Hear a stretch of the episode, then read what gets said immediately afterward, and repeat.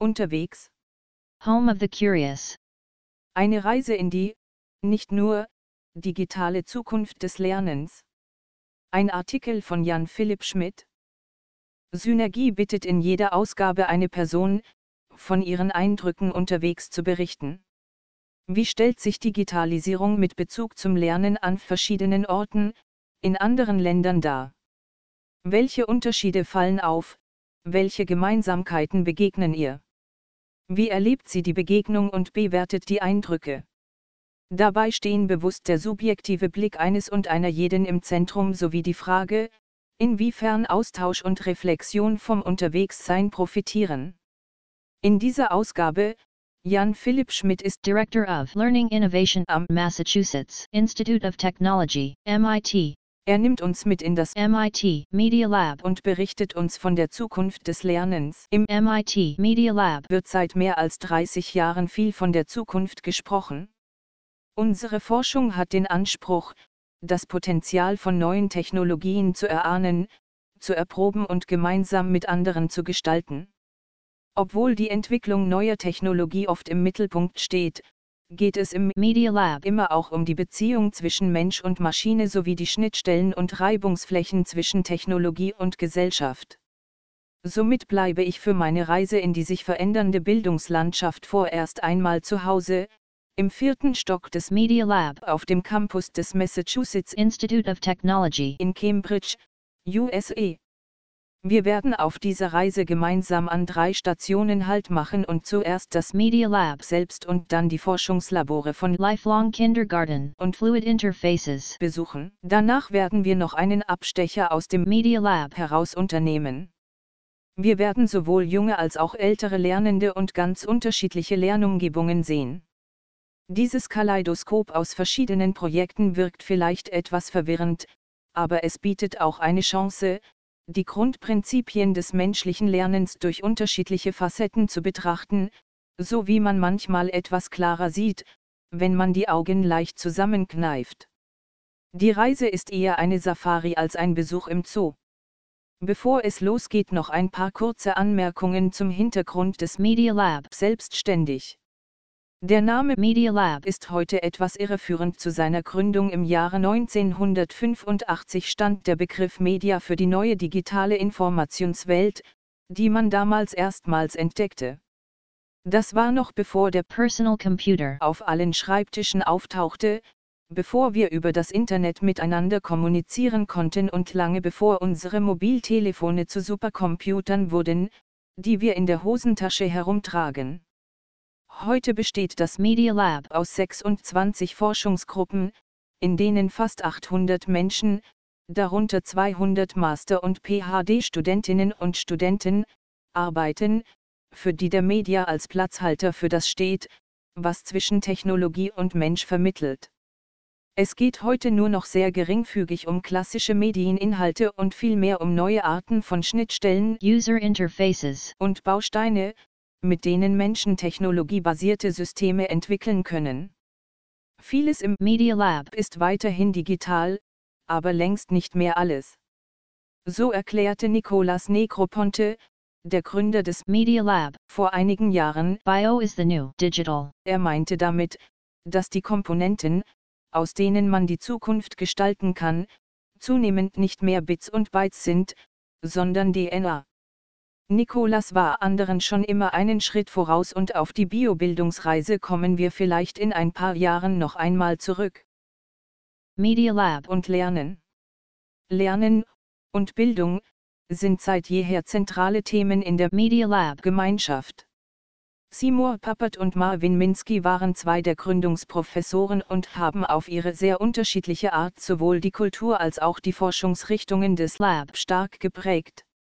Seymour Papert war einer der ersten Wissenschaftler, die sich mit dem kreativen Potenzial von Computertechnologie als Lernwerkzeug für Kinder beschäftigten. Er war der Meinung, Kinder sollten Maschinen programmieren und nicht andersherum. Marvin Minsky ist ein Begründer der künstlichen Intelligenz, KI, die heute in aller Munde ist. Allerdings war in Marvins Arbeit KI nicht nur ein Mittel zum Zweck, sondern auch ein Werkzeug, um über das Denken selbst nachzudenken, Um den Computern Lernen beizubringen, setzte er sich intensiv mit menschlichem Lernen auseinander. Seymour und Marvin hatten Interesse am learning about learning und thinking about thinking und legten mit ihrer Arbeit die Grundsteine für die heutige Forschung am Media Lab. Darüber hinaus haben sie eine Kultur der Neugier und des spielerischen Ausprobierens tinkering geprägt, die seither das Media Lab ausmacht. Sowohl Seymour als auch Marvin sind leider in den letzten Jahren verstorben, aber nicht nur ihre Veröffentlichungen und radikalen Ideen, sondern auch ihre Art zu forschen, zu lernen und zu lehren leben im Media Lab weiter. Bildbeschreibung, Abbildung 1, MIT Media Lab. Building E14. Es handelt sich um ein Foto mit Ansicht auf ein modernes Eckgebäude. Nach links und rechts führen zwei Straßen aus dem Bild heraus. Das Gebäude ist einige Stockwerke hoch und mit einer dunkelgrauen gitterähnlichen Fassade vor der eigentlichen Hausfassade versehen. Die Treppe zum Eingang verläuft auch über die Ecke. Rechts und links neben dem Gebäude sind weitere graue bzw. schwarze und weiße Gebäude zu sehen. Vor dem Gebäude sieht man einige Bäume entlang dem Bürgersteig und ein paar Straßenschilder, an denen Fahrräder angeschlossen sind. Auf der linken Bildseite bzw. Straße überqueren zehn Leute die Straße, dem Gebäude zugewandt. Lifelong Kindergarten. Der rote Faden von Simons Arbeit führt uns direkt in die Forschungsgruppe Lifelong Kindergarten. Unter Führung von Mitchell Resnick, der schon als Doktorand am MIT mit Seymour zusammenarbeitete, wurden im Lifelong Kindergarten unter anderem die Scratch Programmiersprache und Online-Community https wdbh1 entwickelt. Scratch ist heute die größte Online-Plattform für junge Programmierende und wird von Millionen Kindern in aller Welt genutzt, und einer nicht unerheblichen Anzahl von Eltern. Mit Scratch lernen Kinder jedoch nicht nur das Programmieren, sie lernen, Computer zu nutzen, um Geschichten zu erzählen, um Spiele zu entwickeln oder um Kunstprojekte umzusetzen. Außerdem gibt Scratch Kindern neue Möglichkeiten, sich mit sozialen und gesellschaftlichen Themen auseinanderzusetzen. So hat ein junges Mädchen aus Südafrika in einer Reihe von Scratch-Projekten mit dem Namen Color Divide die Apartheid-Vergangenheit ihres Landes beschrieben und ihre Empfindung und Erfahrung mit Kindern aus der ganzen Welt geteilt. Was genau lernen die Kinder denn mit Scratch? Das ist eine Frage, die oft gestellt wird. Denn es gibt bei Scratch keine Tests oder Fragebögen. Einerseits vermittelt Scratch grundlegende Konzepte der Programmierung, wie zum Beispiel Schleifen oder Entscheidungsabläufe. Programmieren ist eine neue Art von Grundkenntnis, die jeder zumindest in Grundzügen beherrschen sollte. So wie die meisten Menschen in der Schule schreiben lernen, aber nicht Schriftstellerinnen und Schriftsteller oder Journalistinnen und Journalisten werden, wird die Fähigkeit, Computer nicht nur nutzen, sondern auch zu programmieren, immer wichtiger. Aber es geht nicht nur um das Programmieren. Kinder lernen durch Scratch in logischen Zusammenhängen zu denken, mit anderen zusammenzuarbeiten und sich neues Wissen selbst anzueignen. Darüber hinaus weckt Scratch Neugierde, und viele Kinder entdecken in den Millionen von Projekten, die sie in der Scratch Community finden, ganz neue Interessen.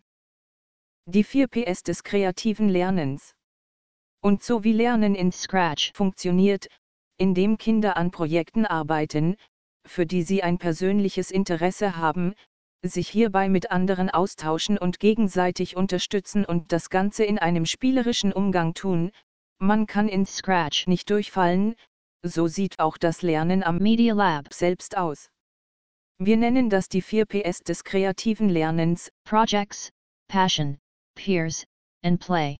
Unsere fast 200 Studierenden sind von Anfang an als Forschungsassistentinnen und Assistenten angestellt und arbeiten an Projekten, die sie über mehrere Jahre selber entwickeln. Hierbei entwickeln die Studierenden ganz unterschiedliches Fachwissen, je nach ihrem Forschungsinteresse. Alle entwickeln jedoch wichtige Fähigkeiten, die in keinem Textbuch stehen, mit Neugierde interessante Fragen zu stellen und diese durch kreativen Einsatz von Technologie zu beantworten.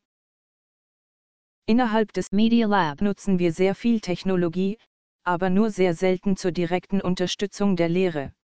Unsere Studierenden nehmen an kleinen Seminaren teil anstelle an Vorlesungen in großen Hörsälen. Das ist natürlich ein Luxus, aber wir glauben, dass digitale Technologie diese Art des Community-based Learnings auch besser unterstützen kann. So suchen und finden unsere Forscherinnen und Forscher auf internen E-Mail-Listen Hilfe. Und je ungewöhnlicher ein Gesuch ist, umso aktiver versucht die Gemeinschaft, dieses zu beantworten.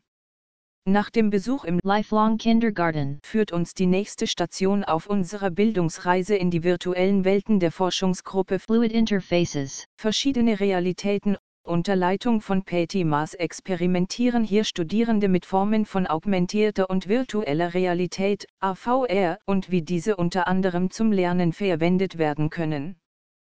Bildbeschreibung, Abbildung 2, VR Physik, es handelt sich bei der Abbildung um ein Bild aus einer Animation, in die zwei Männer von einem Foto herausgeschnitten und eingefügt wurden. Sie befinden sich auf einem Hintergrund, der insgesamt in grau-blauen Farben gehalten ist. Eine Linie am Horizont unterteilt das Bild in zwei sehr ähnliche Farbtöne und es wirkt damit, als würden Hintergrund und Boden dargestellt werden. Die beiden Männer stehen weit vorn und wirken nah dran, in einem Kreis auf dem Boden, der ebenfalls durch eine leichte Veränderung des Blaugrautons markiert wird. Beide Männer stehen sich gegenüber, die Oberkörper etwas gedreht, so dass man diese fast frontal betrachtet. Der Mann auf der linken Seite trägt ein blaues Hemd, eine Jeans mit braunem Gürtel und braune Schuhe. Er hat kurze Haare und einen leichten Vollbart. Der Mann auf der rechten Seite trägt ein olivgrünes Langarm-Shirt mit Knöpfen am Ausschnitt und hockhaargekrempelten Ärmeln. Zudem trägt er eine dunklere Jeans und schwarze Schuhe. Beide Männer tragen schwarze VR-Brillen und haben je zwei schwarze Controller in den Händen. Der linke Mann hat die Arme leicht angewinkelt erhoben vor der Brust, der rechte den einen Arm ebenfalls angewinkelt, seinen rechten Arm samt Controller hoch in die Luft gehoben. Von ihm geht zudem ein schwarzes Kabel von der VR-Brille ab und führt über den Boden in den Hintergrund, wo es hinter dem linken Mann zu enden scheint. Zwischen den Männern, etwas über ihren Köpfen, befinden sich fünf rote und eine blaue animierte Kugel. Die roten tragen ein weißes Pluszeichen in sich, die blaue ein Minuszeichen. Jede Kugel ist über mehrere graue Linien mit den jeweils anderen verbunden. Manche Linien enden in der Luft, wenn sie nicht gerade mit weiteren Kugeln verbunden sind. Kugeln verbunden sind. Ein offensichtlicher Nutzen von VR ist es, das Nicht-Sichtbare sichtbar zu machen. So arbeitet der Media Lab-Forscher Scott Greenwald an einem virtuellen Electrostatic Playground, in dem Magnetfelder und andere unsichtbare Kräfte des Elektromagnetismus anschaulich gemacht werden. Studierende können Ladungsverteilungen im Raum positionieren und dann zusehen, wie geladene Teilchen aufeinander knallen oder sich voneinander abstoßen. Das macht Spaß, hilft aber auch dabei, wichtige Zusammenhänge besser zu verstehen. So kann man zum Beispiel die Dynamik elektrischer Feldlinien im Raum beobachten und durch virtuelle Handbewegungen manipulieren oder theoretische Grundlagen der Elektrodynamik wie das Gauss-Seite-CHE-Gesetz oder eine der Maxwell-Gleichungen anschaulich im Raum erfahren. Des Weiteren ist die Nutzung nicht auf einen Studierenden beschränkt, so dass im Austausch mit anderen Kursteilnehmerinnen und Kursteilnehmern gelernt werden kann und verwirrende Phänomene direkt besprochen oder durch weitere Versuche geklärt werden können. Das Ganze sieht mehr nach einem Computerspiel als nach einer Physikvorlesung aus, aber die ersten Ergebnisse sind erfolgversprechend und werden jetzt am MIT komplett in einen der Einführungskurse integriert. Scott ist außerdem bereits mit anderen Partnern außerhalb vom MIT im Gespräch, die ähnliche Lösungen für andere Fachbereiche entwickeln wollen. Aber in diesem Ansatz zu VRA geht es nicht nur um die anschauliche Vermittlung von Inhalten, sondern auch um eine grundlegende Veränderung der Lernerfahrung. So experimentieren andere Studierende zum Beispiel mit Technologien, durch die Menschen die gelebte Erfahrung eines Baumes im Regenwald machen können, um dadurch einen anderen Zugang zu Ökosystemen entwickeln Zusätzlich zu einer kompletten audiovisuellen VR-Simulation werden hierbei Elektroden auf Arm und Rumpf gesetzt, sodass der Mensch das Wachsen der Äste und des Stammes quasi am eigenen Körper wahrnehmen kann. Neue, nicht digitale, Plattformen. Die digitale Zukunft spielt sich jedoch nicht nur in virtuellen Welten ab, sondern auf interessante Weise auch in der realen Welt. Allerdings sind dies nicht mehr die typischen Lehr- und Lernorte und keine zu Hörsäle, sondern Makerspaces, offene Labore und zunehmend auch öffentliche Bibliotheken. So verlassen wir zum Abschluss dieses Reiseberichts dann auch das Media Lab, um die öffentliche Bibliothek in Akron zu besuchen. Akron ist eine Stadt im Bundesstaat Ohio, die sich, wie viele andere Industriestandorte, mit dem Schritt von der Industrie zur Wissensgesellschaft schwer tut. Die Bevölkerung hat in den letzten Jahren abgenommen, und neue Perspektiven sind nötig. In diesem Kontext stellt die Stadtbibliothek eine immer größere Anzahl an wichtigen sozialen Dienstleistungen bereit, unter anderem auch Zugang zu kreativen Lernerfahrungen, der vor allem bei Kindern aus unteren Einkommensschichten in der Schule oder dem Elternhaus sonst nicht unbedingt gewährleistet ist. So können Jugendliche seit diesem Jahr in der Bibliothek von Akran einen Food-Computer bauen und ihn dann als Mini-Gewächshaus benutzen, dabei lernen sie nicht nur den Umgang mit 3D-Druckern und Mikroprozessoren, sondern auch die Grundlagen einer gesunden Ernährung und nebenbei erforschen sie den Zusammenhang zwischen Landwirtschaft und Klimawandel. Der Food Computer in Akran ist Teil des Public Library Innovation Exchange, bei dem das Media Lab mit Bibliotheken zusammenarbeitet, um neue Bildungsangebote zu entwickeln. Bildbeschreibung, Abbildung 3, Ekran Food Computer. Es handelt sich bei der Abbildung um ein Foto, auf dem drei Frauen mittleren Alters und ein Gerät im Vordergrund stehen. Der Hintergrund zeigt einen hellgrauen Boden und hellgraue Wände mit Regalen, in denen unerkennbare Dinge stehen. Die Atmosphäre ist eher kühl, der Raum wirkt wie eine Art technisches Labor. Die zwei Frauen auf der linken Seite stehen diagonal mit dem Rücken zum Betrachter und schauen auf das Gerät. Die hintere von beiden hat blondes schulterlanges Haar und trägt eine Brille, einen hellblauen Schal, ein dunkelblau gemustertes Oberteil und eine sehr bunt gemusterte Tasche über die Schulter. Der Unterkörper ist nur noch begrenzt auf dem Bild, wird aber von der vorderen Frau verdeckt. Diese hat kurze braune Haare und trägt eine Brille, ein rotes T-Shirt sowie eine weiße Tasche mit buntem Muster drauf. Der Unterkörper ist nicht mehr auf dem Bild zu sehen. Die Frau rechts vom Gerät steht den Frauen zugewandt und schaut auf das Gerät, auf das sie zudem mit der rechten Hand zeigt. Sie trägt ihr dunkles Haar hochgesteckt, ein schwarzes langes Kleid und darüber ein dunkles, gemustertes Jäckchen sowie eine Kette mit einem runden großen Anhänger und ein Namensschild rechts davon. Das Gerät ist ein quaderförmiger Glaskasten, der auf einem hellbraunen Tisch steht. Unter dem Tisch befindet sich ein rot-schwarzer Hocker. Das Gerät ist an den Kanten und auf einem Streifen vor ganz unten mit silberner Folie abgedeckt. Vorn ganz oben ist ein wenig dieser silbernen dicken Folie aufgerollt. In dem Kasten stehen auf dem Boden zwei Kästen mit runden Löchern, in denen scheinbar Erde ist. Legosteinartig hat jeder Kasten zwei Reihen mit je vier Löchern. Im linken Kasten scheint aus den Löchern schon etwas gewachsen zu sein, da grüne Blätter aus den Löchern hervorschauen. Das beginnt mit einem Austauschprogramm. Media Lab Forscherinnen und Forscher besuchen die Bibliothek, und Bibliothekarinnen und Bibliothekare kommen für ein paar Tage zum Media Lab, um dann gemeinsam neue Bildungskonzepte zu entwickeln, die danach in das Programm der Bibliotheken aufgenommen werden. In der Innovationsforschung wird viel vom Wissenstransfer zwischen Hochschule und Wirtschaft gesprochen. PLIX ist eine neue, sozialere Form des Wissenstransfers, durch den sich die Hochschule direkt an wichtigen sozialen Themen beteiligen kann und bei der das Wissen in beide Richtungen läuft, Forscherinnen und Forscher arbeiten direkt mit Bibliothekarinnen und Bibliothekaren zusammen und beziehen auch Bürgerinnen und Bürger mit in die Kollaboration ein.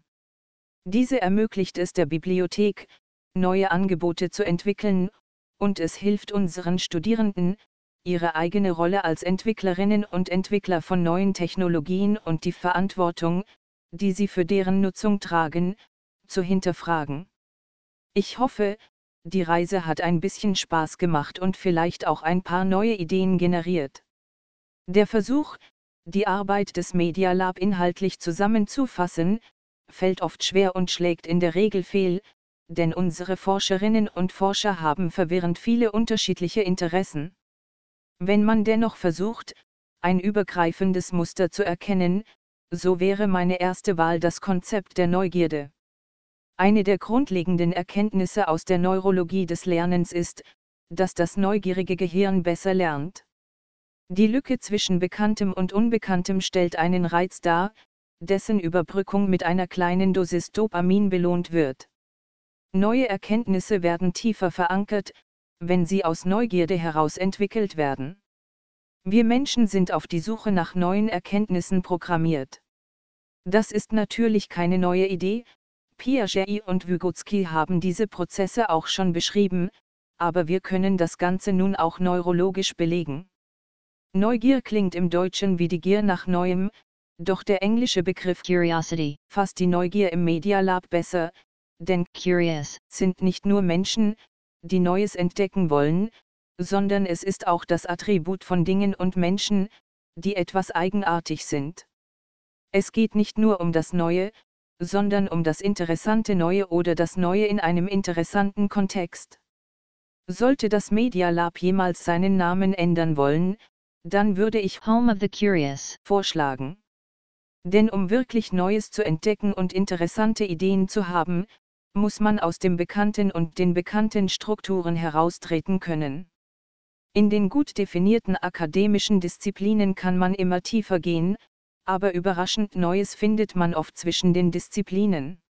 So wie einige Regionen auf alten Landkarten sorgfältig erkundet und kartografiert waren und man sich auf einem ausgetretenen Netz von Pfaden bewegen konnte, aber in anderen, noch unbekannten Bereichen nur die Warnung Here be dragons vor etwaigen Gefahren warnte. Es ist genau diese Warnung, die schon immer für Entdeckerinnen und Entdecker, auch solche auf Bildungsreisen und am Media Lab, unwiderstehlich war. Ausgabe 6 der Synergie. Digitalisierung in der Lehre. Seite 73 bis 76. Der Beitrag wurde unter der CC by 4.0 Lizenz veröffentlicht.